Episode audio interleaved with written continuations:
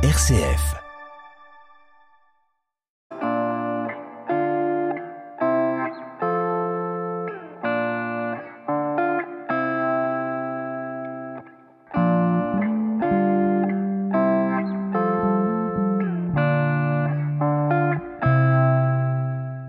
Toute la semaine, Impression Normande vous invite à célébrer Noël. Pas n'importe où, Noël à Rouen.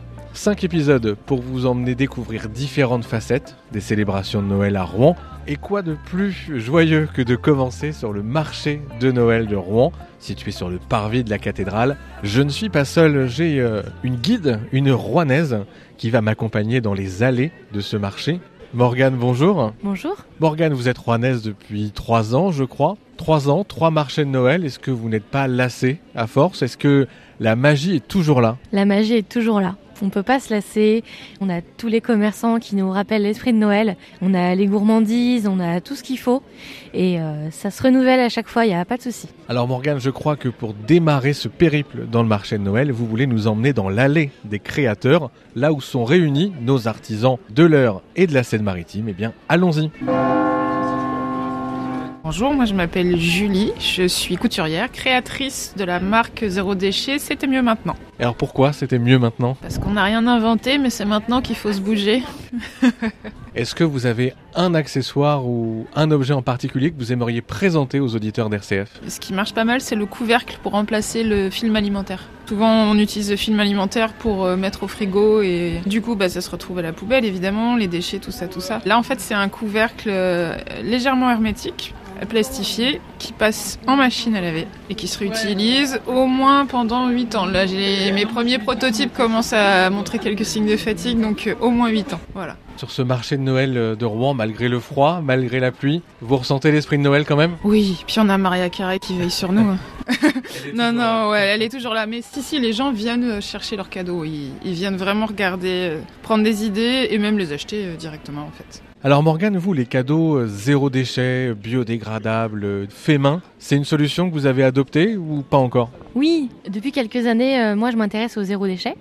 Donc euh, avant que ça devienne un petit peu à la mode déjà, je commençais à regarder ce qui se faisait et c'est vrai que c'était pas facile de trouver euh, des objets du quotidien et encore moins des objets type cadeau. Mais heureusement, ça se fait connaître et maintenant on peut trouver du zéro déchet partout et c'est une belle solution. C'est proposer des objets qui sont utiles, qui ont des belles valeurs et qui ont une, une empreinte écologique réduite. Donc c'est très intéressant de pouvoir partager ses ambitions pour la planète avec sa famille. Et quand il est question de partage en famille, les jeux sont aussi une belle solution. Ça tombe bien, sur le stand du Délirant tenu par Maë, on trouve une multitude de jeux de plateau et de jeux de société, tous en bois. Le Délirant, c'est breton, c'est ça? Est-ce que vous êtes quand même bien accueillis à Rouen? Bah, ça se passe plutôt pas trop mal. Les gens nous aiment bien, c'est le principal. Et alors est-ce que le jeu de société, le casse-tête, ces jeux en bois, ça reste une valeur sûre pour Noël? Bah, écoutez, euh, les gens aiment bien revenir euh, aux matières du bois euh, plutôt qu'au plastique, donc euh, ouais, on s'en plaint pas. Et parmi les incontournables du Délirant, il y a le ferme ta boîte. Ça va se jouer avec des dés. Le but, ça va être de relever un maximum de chiffres sur le plateau pour qu'il en reste un minimum à la fin et marquer le moins de points possible. Donc pour ça, on va devoir lancer les dés et relever l'équivalent de nos dés sur le plateau jusqu'à temps qu'on soit bloqué. Donc là, par exemple, je fais 6, 7, 8, 9. Donc il faut que je relève l'équivalent de 9 sur le plateau. Donc soit je peux faire 9 ou alors je peux faire le, le 8 et le 1 par exemple. Et je continue à lancer les dés tant que je ne suis pas bloqué. Donc 10, je peux faire 6 et 4 et il me reste uniquement le 9 à relever. On va voir si j'ai de la chance. Eh ben non, j'ai perdu. Pas de bol. Dommage. Ce ferme ta boîte, est-ce que vous l'avez adopté vous aussi? Et oui, c'est le premier euh, jeu en bois que j'ai acheté sur le marché de Noël. Très sympa, le nombre de joueurs est illimité, on peut jouer en famille, c'est pratique, c'est rapide, euh, on compte, on lance les dés et on passe au voisin. euh, on regarde les autres se planter ou y arriver, on rigole et c'est très bien. Je crois qu'on a bien mérité d'aller se reposer un peu. Il fait très froid et quoi de mieux en cette saison que d'aller déguster un bon vin chaud? Et ça tombe bien, je crois que sur le marché de Noël de Rouen, il doit y avoir au moins 15 stands de vin chaud. On va avoir l'embarras du choix. Ici, vous êtes chez Omnis. C'est un couple qui habite en Basse-Normandie dans la Manche, pas très loin de Coutances, qui fait ce vin chaud artisanal. Ils font infuser pendant 12 heures un vin rouge avec 8 épices. Après les 12 heures d'infusion, les épices sont retirées et le vin retourne en fût entre 6 mois et 1 an. Alors, il y a quelques épices secrètes euh, parmi les 8, mais il y a de la cannelle, du réglisse, de la noix de muscade, du gingembre, de la, de la badiane, pardon, des boutons de rose et après, il reste quelques secrets. Alors en général, on rajoute euh, avec modération quand on parle de vin. Est-ce que là, on peut le consommer sans modération à Noël? Eh bien, euh, on peut le consommer, mais quand même avec modération, euh, sachant qu'il reste à peu près 7 degrés d'alcool, donc euh, voilà, il reste, il reste corsé. Alors avec modération.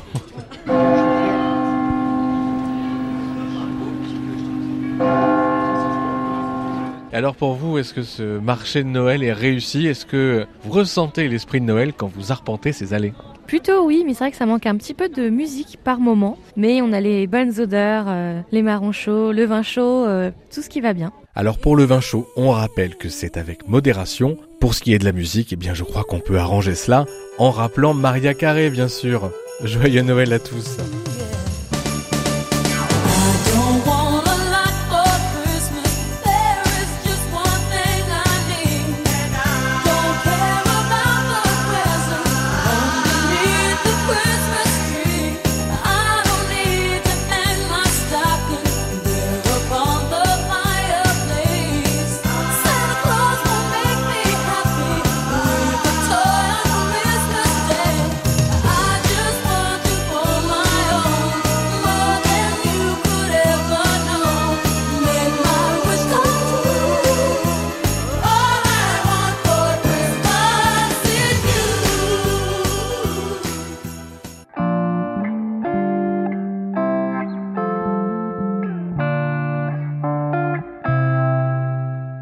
Après les rencontres de Guillaume Lemoine au marché de Noël, nous poursuivons cette semaine d'impression normande spéciale Noël en nous intéressant désormais à un incontournable de cette période, les crèches. Nous retrouvons justement à la cathédrale de Rouen Véronique Duboc, intendante du lieu, et Guillaume Goron, membre de l'équipe ayant réalisé la crèche de la cathédrale, pour nous en parler. Tout d'abord, est-ce que vous pouvez décrire un peu cette crèche, ses spécificités? Alors cette année, comme ce sont les 800 ans de la première crèche par Saint François, eh bien on a voulu se rapprocher le plus près de ce que Saint François a fait, c'est-à-dire une euh, crèche dans une grotte. Alors, on n'a pas pris des vrais personnages, on a pris les santons euh, ordinaires, mais c'est donc euh, une, une grotte euh, simulée que nous avons créée. Merci beaucoup. Et donc, comment est-ce que vous vous renouvelez au fil des années pour réaliser les, les crèches? Eh ben, c'est suivant l'inspiration du moment. On a connu plusieurs thématiques différentes. Euh, on évoquait les, dernières années. Moi, il y a une crèche que j'avais beaucoup aimée, c'était euh, Bethléem, la maison du pain, par exemple, où euh, dans le décor, on avait un four à pain qui avait été réalisé par toi d'ailleurs, Guillaume, hein, je me souviens bien. On avait fait une année une crèche avec un plan d'eau, une roue à eau qui tournait, donc c'était le thème du moulin. On avait fait une année un bateau. Enfin voilà, ça peut être très varié. Puis c'est aussi en fonction des, des demandes de- du clergé, hein, très clairement, euh, des actualités. Euh, et puis on essaie toujours de, varier un petit peu, qu'il y ait des crèches euh, plutôt traditionnelles, si on peut dire, et puis des crèches un peu plus modernes, un peu, plus étonnantes, originales selon les, selon les années. Et quelle joie ça vous apporte de faire une crèche comme ça à Noël?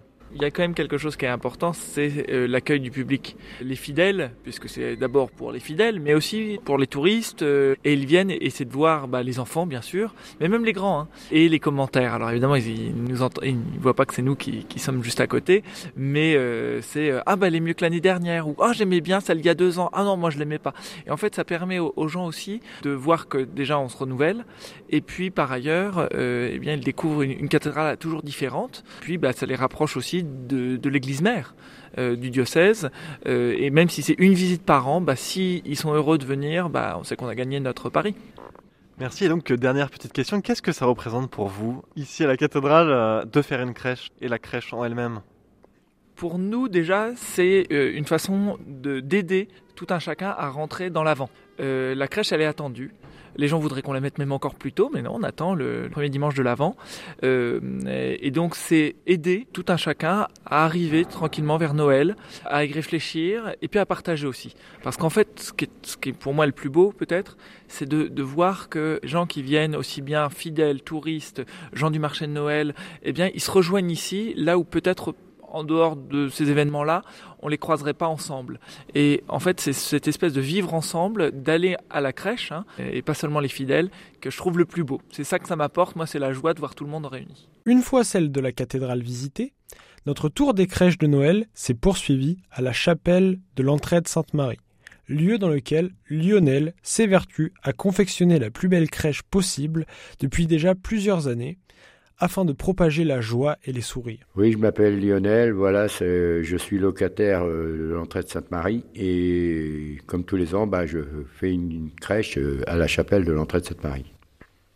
Pouvez-vous d'abord nous décrire un peu cette crèche, euh, ses particularités Bah, tous les ans, on essaye de créer quelque chose pour amener de la joie, du bonheur aux enfants, aux personnes âgées. Et puis, euh, tous les ans, on change de, de projet. Vous avez vu comme cette année, euh, c'est plus la même que l'année dernière. Cette année, on a travaillé des petites maisons, on a travaillé avec euh, la nature, parce qu'on a travaillé avec de la mousse, des feuilles d'arbres, euh, du bois, des feuilles de sapin. Comment faites-vous justement pour chaque année vous renouveler et créer quelque chose de nouveau? Eh ben, on essaye de, dans l'année de faire un projet, de, de, de voir, d'essayer de voir. Et puis au moment de quelques, un mois avant de la faire, on essaye d'avoir des idées comment on pourrait faire le changement. Et avec qui faites-vous, euh, construisez-vous peut-être, euh, montez-vous cette crèche? Cette année, on l'a fait avec, euh, bah, je l'ai fait avec mon pote Gilbert, avec Véronique, dame qui fait partie de l'entrée de Sainte-Marie.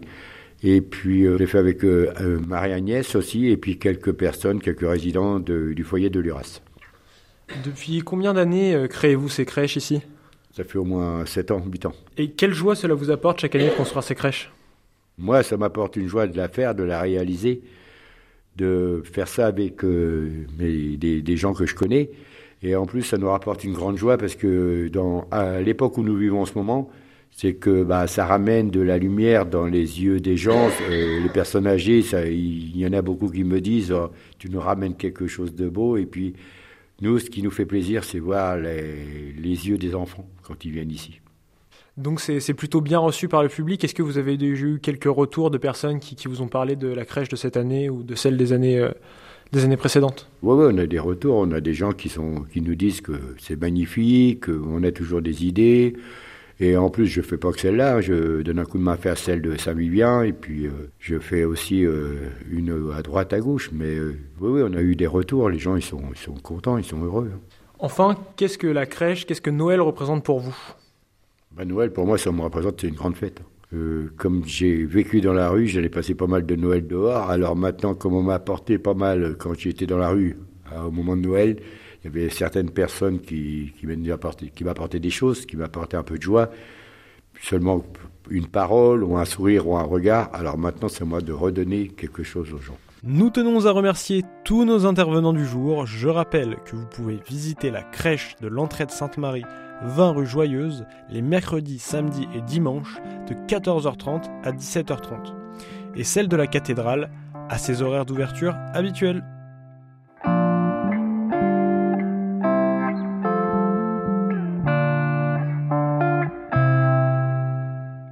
Après la visite de deux jolies crèches dans les rues de Rouen dans l'épisode d'hier, je vous propose que l'on s'arrête sur un beau symbole de paix en ce temps de l'Avent, la lumière de Bethléem.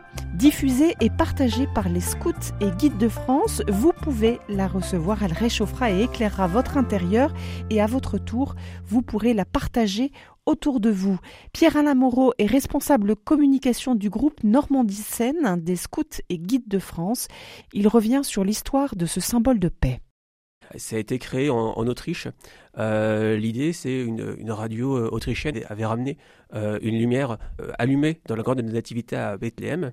Et dès 88, 1988, c'est devenu une fête catholique en, à Vienne. Et depuis 2003, euh, les scouts et guides de France et également les scouts unionistes, donc protestants, participent à cette fête chrétienne. L'idée, c'est qu'il y a une délégation qui a été chercher à Vienne cette lumière, la ramène à Paris.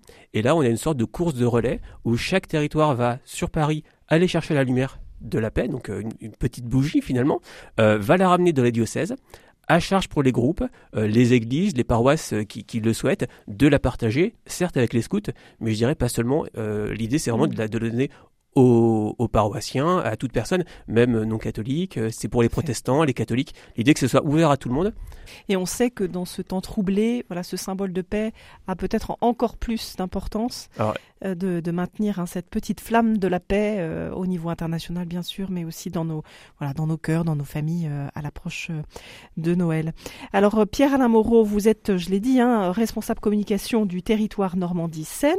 Combien, qu'on se fasse un peu une idée, combien de, de territoires en Normandie Comment c'est organisé? Ah, Alors sur la province de Normandie, il y a trois grands territoires. Euh, donc il y a la basse Normandie, pour, donc qui regroupe donc les, les différents départements.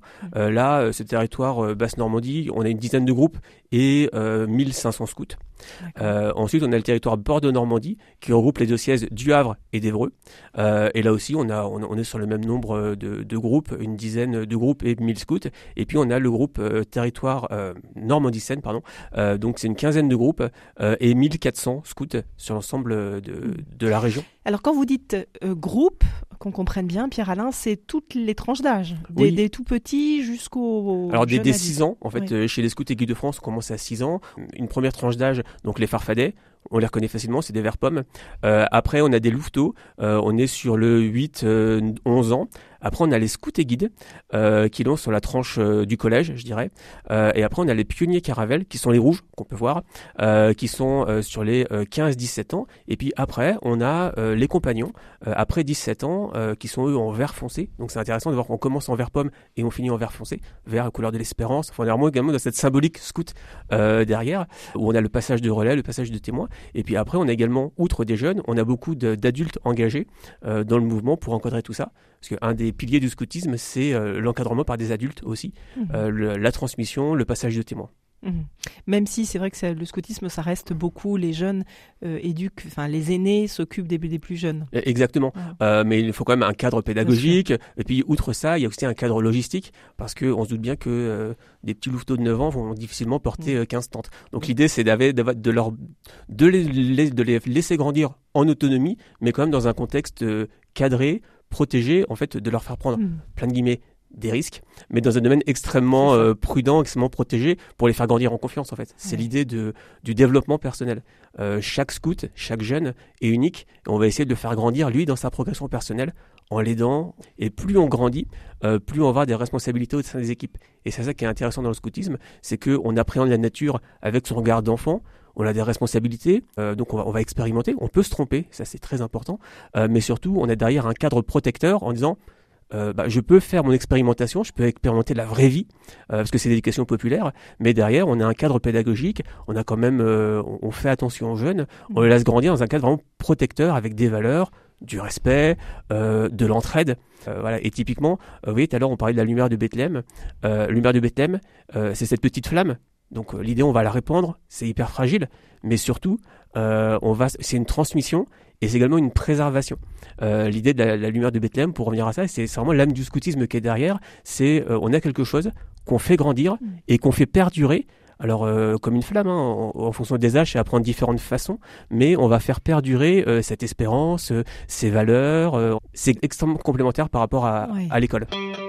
Et rendez-vous sur le site des Scouts et Guides de France pour savoir où vous pouvez récupérer cette flamme de la paix au plus près de chez vous. Allez, on se quitte en musique et n'hésitez pas à oser quelques pas de danse pour euh, vous réchauffer et donner le ton de la fraternité. Une lumière, chemin, étoile du berger. Une lumière, un chemin, la paix qu'il faut chercher.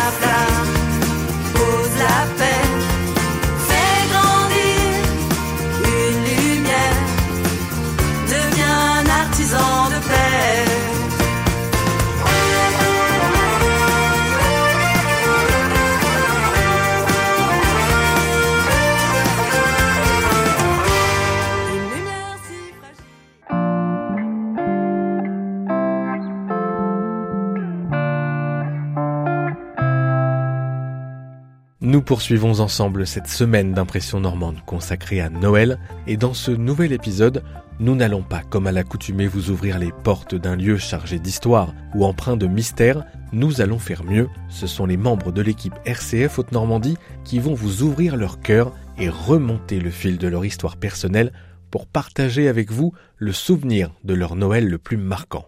Catherine Manet, notre rédactrice en chef, a été la première à accepter de vous confier son plus beau souvenir. Alors pour moi, Noël rime avec ce don immense de la vie donnée de notre Dieu qui s'incarne dans un nouveau-né. Et ayant la grande joie d'être maman de trois garçons, je me souviens euh, pour mon deuxième fils qui est né le 4 décembre de la proximité de mon cœur à Marie ce Noël-là, à peine remise de mon accouchement.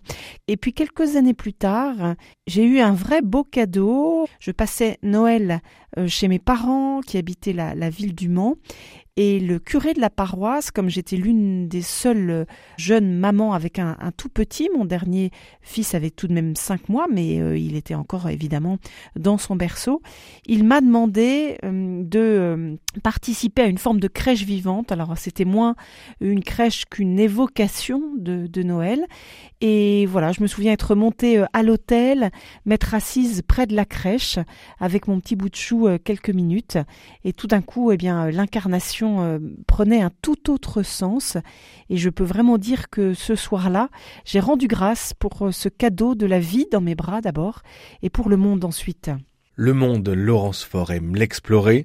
Notre journaliste Avrez a voulu retourner en Asie du Sud-Est en votre compagnie. Oui, effectivement, c'est un Noël au Vietnam qui me revient en tête. J'ai été donc il y a une dizaine d'années en volontariat pour l'ONG Enfants du Mekong. J'étais au Cambodge et donc euh, j'avais traversé la frontière euh, en bus pour rejoindre des cousins en vacances euh, au Vietnam pour Noël. donc j'étais partie quelques jours avant Noël et la nuit tombée le 24 décembre au soir. On a marché sur une vingtaine de minutes sur une petite route de campagne depuis la plage où on était jusqu'à l'église du village de cette région. Donc on était dans le sud du Vietnam. Et déjà la marche de nuit euh, tout seul, un peu perdu au bout du monde euh, sur une petite route pour aller à la messe de minuit, c'était assez marquant. Et ensuite, donc, on est arrivé à, dans l'église du village, l'église catholique. Donc, c'était une messe de rite catholique romain avec euh, tous les codes que l'on peut trouver euh, dans nos messes euh, en France, mais donc à l'autre bout du monde, justement, et avec ses spécificités culturelles, que ce soit donc par les habits de fête aux coupes droites et colorées, les coiffures parfaites, des spots et des lumignons de toutes les couleurs autour de l'église, à l'intérieur aussi, une crèche grandeur nature aux personnages asiatiques. Alors c'est très simple comme souvenir, mais euh, c'était une messe très sobre, euh, très recueillie et très joyeuse euh, aussi. Mais c'était une expérience assez forte, j'ai trouvé, de communion des chrétiens du monde entier à Noël. Euh, même si on ne comprend pas la langue hein, de la messe, qui était en vietnamien bien sûr, euh, on se sent quand même un peu chez soi à Noël dans une église, même à l'autre bout du monde. Pas besoin d'aller à l'autre bout du monde pour tendre notre micro à Pauline Noack, directrice d'antenne de RCF Haute-Normandie. Eh bien pour moi, ça n'est pas un souvenir, mais un préparatif. Ma maman, qui est en maison de retraite aujourd'hui, ne sort plus. Et donc, avec ma sœur et nos deux familles, euh, eh bien, on va organiser un Noël à la maison de retraite. Et là, on a, on est en train de, de voir euh, quelle décoration, quel menu. On va venir avec nos grands paniers, et puis on va investir un bout de la maison de retraite euh, pour faire un Noël euh, en famille, euh, mais à l'extérieur. Eh bien, je crois que c'est à mon tour de vous raconter le plus beau souvenir de Noël que j'ai vécu, je crois, jusque-là. Nous sommes en 2021, nous sommes le lendemain de Noël. Je suis en voiture avec ma compagne, nous entrons tout juste dans la ville de Breteuil, dans le sud de l'Eure, pour fêter Noël un peu en retard avec mes parents, mon frère et ma tante. La nuit est déjà tombée, je crois qu'il est 19h environ, et alors que nous sommes en train de discuter, quelque chose traverse la route à toute allure et m'oblige à piler. Et là, une autre chose traverse juste derrière, de, de la même taille à peu près. Il me faut quelques secondes pour réaliser qu'il s'agit de deux chatons. Nous nous arrêtons sur le côté devant la gendarmerie fermée malheureusement à cette heure et nous approchons de ces deux chatons, pas farouches du tout, très joueurs, et nous tâchons de les empêcher de traverser la route à nouveau. Nous tournons la tête pour regarder d'où ils viennent, une grande maison a priori abandonnée de l'autre côté de la route, et nous voyons alors foncer vers nous trois autres petites boules de poils, les frères et sœurs des deux premiers fripons qui sont déjà en train de grimper sur nous. Nous sommes autant conquis que paniqués. Cette artère principale de Breteuil n'est certes pas une autoroute, mais il y a quand même beaucoup de passages. Alors pendant que ma compagne fait son possible pour maintenir cette joyeuse fratrie en place, je m'improvise agent de la circulation et j'appelle mes parents pour leur annoncer qu'il faudra prévoir cinq couverts de plus. Alors mon frère et mon père débarquent quelques minutes plus tard avec un carton, une voisine rejoint également ce bel élan de solidarité, une voisine qui nous prête une caisse de transport pour chat. Nos cinq petits miracles de Noël se laissent cette fois un peu moins facilement manipuler, mais nous réussissons tout de même à les mettre en sécurité. Nous les ramenons chez mes parents, nous aménageons en urgence la cave avec des cartons, des gamelles, des coussins et des couvertures. C'est le début d'une belle cohabitation de 48 heures avec 5 chatons pleins d'énergie. 48 heures, le temps de s'assurer qu'ils étaient malheureusement bel et bien abandonnés. 48 heures, le temps de trouver une nouvelle famille à chacun d'entre eux, grâce à une formidable association du sud de l'heure baptisée Minou Minou.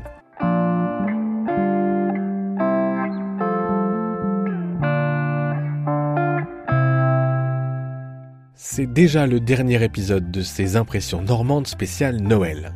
Noël, c'est évidemment un marronnier, comme on dit dans les médias, qui nous présente chaque année le dernier jouet à la mode, les menus les plus tendances ou les réveillons les plus originaux. Mais avec tout cela, n'a-t-on pas perdu de vue la vraie signification de Noël, son sens religieux? Écoutons l'avis du père Philippe Poisson, conseiller spirituel de RCF Haute-Normandie et prêtre depuis plus de 50 ans. On est inondé complètement de films à la télévision sur quasiment toutes les chaînes possibles. Quand je zappe en ce moment, je suis ahuri.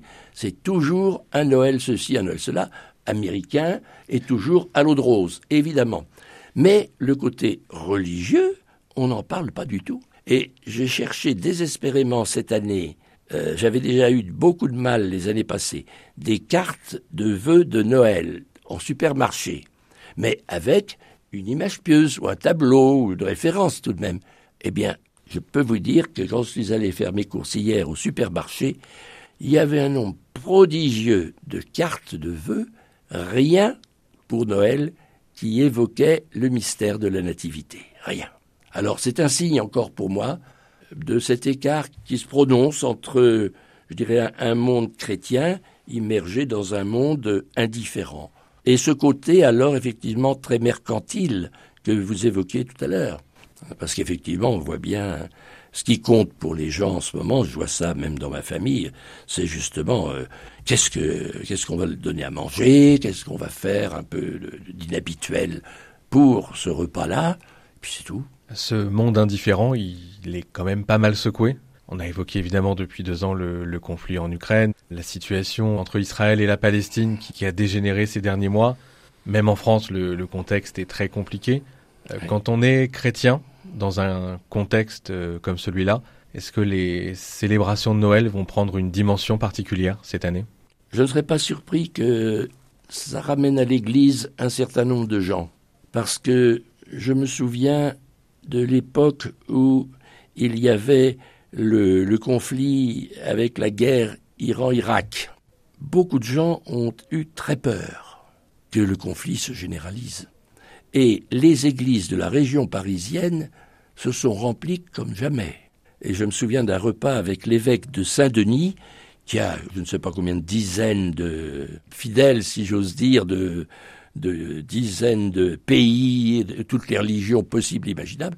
Et il nous disait que ce que les curés de Seine-Saint-Denis constataient, c'est qu'il y avait beaucoup de musulmans qui venaient prier à l'église, et particulièrement euh, dans, la, chapelle de la Vierge, parce que Marie, pour un certain nombre de musulmans, ce n'est pas n'importe qui.